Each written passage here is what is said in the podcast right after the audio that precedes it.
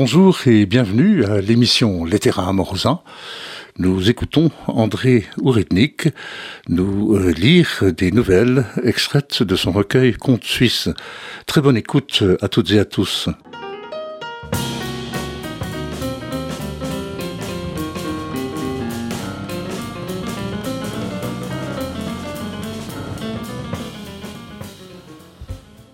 La fin du monde. Quand j'ai ouvert les yeux, le monde n'était plus qu'un tas de débris. Elle dormait encore à côté de moi. Je ne tenais pas à la réveiller. Elle se serait enquêtée pour rien. Un lampadaire flottait un peu plus bas.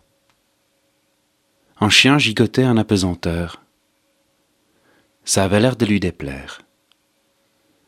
Mais j'ai noté que certaines choses avaient gardé leur cohésion comme par exemple notre lit. Et si on tombait je me suis dit. Je l'ai secoué. Elle a ouvert un œil, en seul d'abord, comme pour s'assurer que ce n'était qu'une mauvaise blague et que personne ne voulait vraiment qu'elle se réveille. Qu'est-ce que tu fous? Elle a dit. Hum, le monde est en miettes, j'ai dit. Comment ça? Elle a dit. Regarde, j'ai dit. J'ai pointé le chien du doigt. Elle a ouvert l'autre œil et suivi la direction du regard. L'animal gambillait sur un arrière-fond d'étoiles. Un piano à queue fonçait droit sur lui. Il va se faire mal, elle a remarqué, pas très compatissante, plutôt perplexe. Je la comprenais. C'était dur de se lever comme ça. Bouche bée, nous regardions la scène. Le piano a percuté le chien qui a jappé. Mais il a survécu. La gravité de l'instrument l'avait apparemment happé. Il était debout maintenant, sur les touches, et tournait dans tous les sens.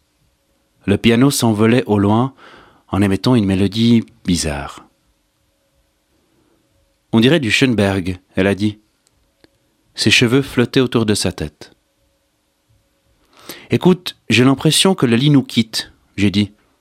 Regarde tes cheveux, ils flottent. Je me sentais aussi de plus en plus léger. Le lit n'a pas tardé à se défiler sous nos pieds. Nous voguions au-dessus. Il vaut mieux qu'on s'attache, j'ai dit. Enlève ton pyjama et donne-le-moi. Nous avions quatre pièces de vêtements à disposition, que j'ai roulées en corde. Elle a fait un nœud autour de mes poignets, moi autour des siens, puis nous avons joint nos chevilles. Maintenant nous étions tout nus, en apesanteur parmi les restes du monde, attachés par des bouts de pyjama. Nous nous serrions l'un contre l'autre, et nous avions quand même un peu peur. Tout ça m'a donné très envie d'elle. J'ai commencé à la caresser. Elle m'a embrassé sur la bouche. Nous voilà qui faisions l'amour en suspens dans le vide. Il n'y avait aucune prise, pas de point d'appui. Nous l'avions déjà fait dans une piscine, mais ça c'était incomparable. Avec ses cheveux qui formaient une sphère, au centre de laquelle nos visages se chatouillaient l'un l'autre. Mais ça n'a pas duré. Et là, vous croyez où?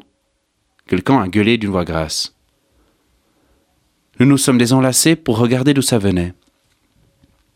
À une vingtaine de mètres, un vieux au pifonflé gesticulait sur un siège.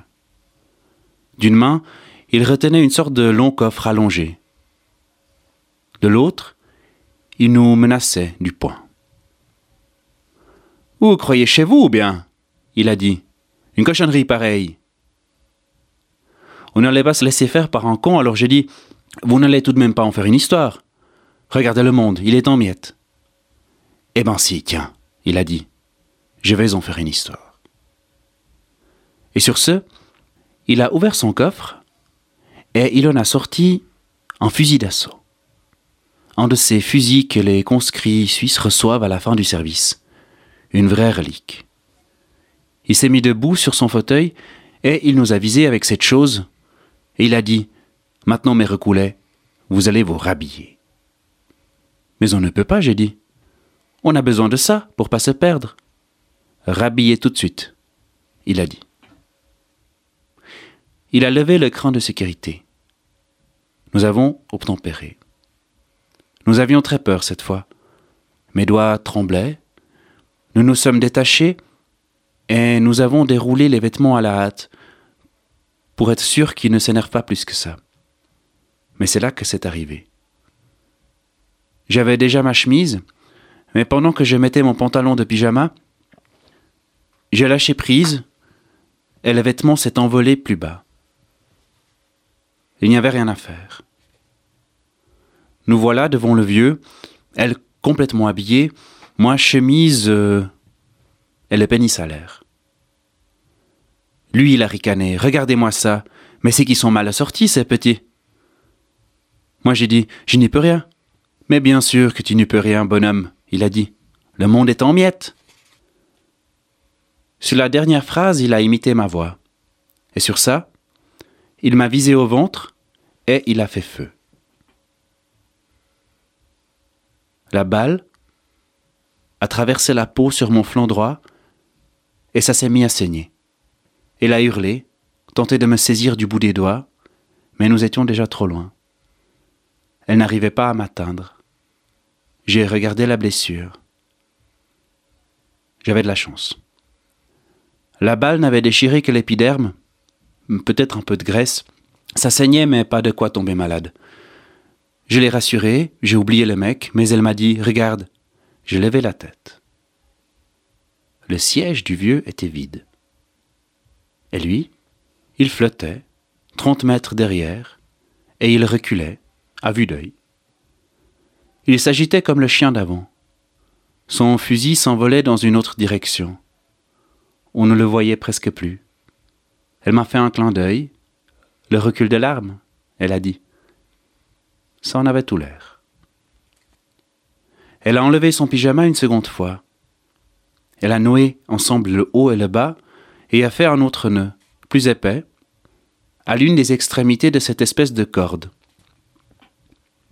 Ensuite, elle s'est attachée l'autre extrémité au poignet, et elle s'est mise à la faire tourner, en rond. Qu'est-ce que tu fais? j'ai demandé. C'est comme un lasso, elle a dit. Tu l'attrapes, et je te tire vers moi, d'accord Attachés comme ça, nous avons flotté pendant des heures. Peu à peu, la quantité d'objets s'est densifiée. Nous étions dans un vrai champ de météorites, maintenant. Sauf que ce n'étaient pas des météorites, mais des miettes du monde. Nous avons vu un mec enroulé dans un tapis, et un poisson immense, extrêmement laid, chevauché par un autre mec en costard blanc. Il y avait des petits robots, des enfants, des roues d'hamster, et une assemblée de cinquante personnes sur un bout de parking arraché. Il nous faisait des signes.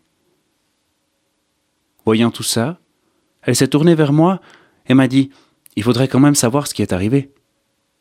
Ouais, il faudrait, j'ai dit.